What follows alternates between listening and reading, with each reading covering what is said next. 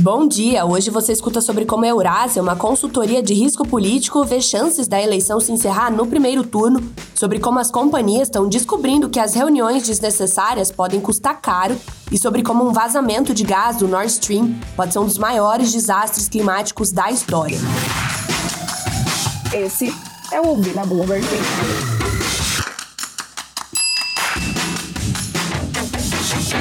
As chances de 70% de vitória de Luiz Inácio Lula da Silva na disputa pela presidência do Brasil em outubro estão com viés de alta depois das pesquisas de intenção de voto mais recentes. Isso segundo a Eurásia, uma das mais respeitadas consultorias de risco político do mundo, na semana que antecede o primeiro turno. O presidente Jair Bolsonaro está falhando em conter a arrancada final de Lula, o que deixa o petista mais perto de conquistar uma vitória em 2 de outubro, segundo Christopher Garman, diretor executivo da Eurásia para as Américas, em entrevista à Bloomberg. Pesquisas recentes mostram o apoio a Lula em alta nos últimos dias de campanha e algumas pesquisas colocam o ex-presidente de esquerda perto de obter mais de 50% dos votos válidos, que excluem brancos ou nulos, exatamente o que ele precisa para evitar um segundo turno. Garman vê as chances de uma vitória em primeiro turno entre 20% e 25%, o dobro do que a Eurásia projetava antes, mas ainda longe de ser um cenário base. Pesquisas presenciais tendem a superrepresentar candidatos de esquerda, segundo ele, já que subestimam as taxas de abstenção, que são proporcionalmente mais altas entre os mais pobres.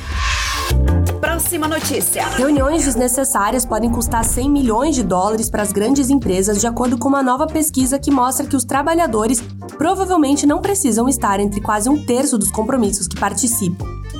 A pesquisa realizada durante o verão norte-americano por Steven Rogelberg, professor de ciência organizacional da Universidade da Carolina do Norte, pediu a 632 funcionários de 20 setores para estudarem os seus calendários semanais e avaliarem quanto tempo eles realmente gastam em reuniões, o que eles conseguiram desses encontros e como eles responderam aos convites.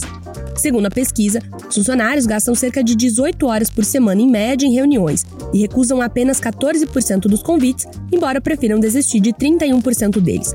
Ir relutantemente a reuniões não críticas desperdiça cerca de 25 mil dólares por funcionário anualmente e pode alcançar um gasto de 101 milhões de dólares por ano para qualquer organização com mais de 5 mil funcionários.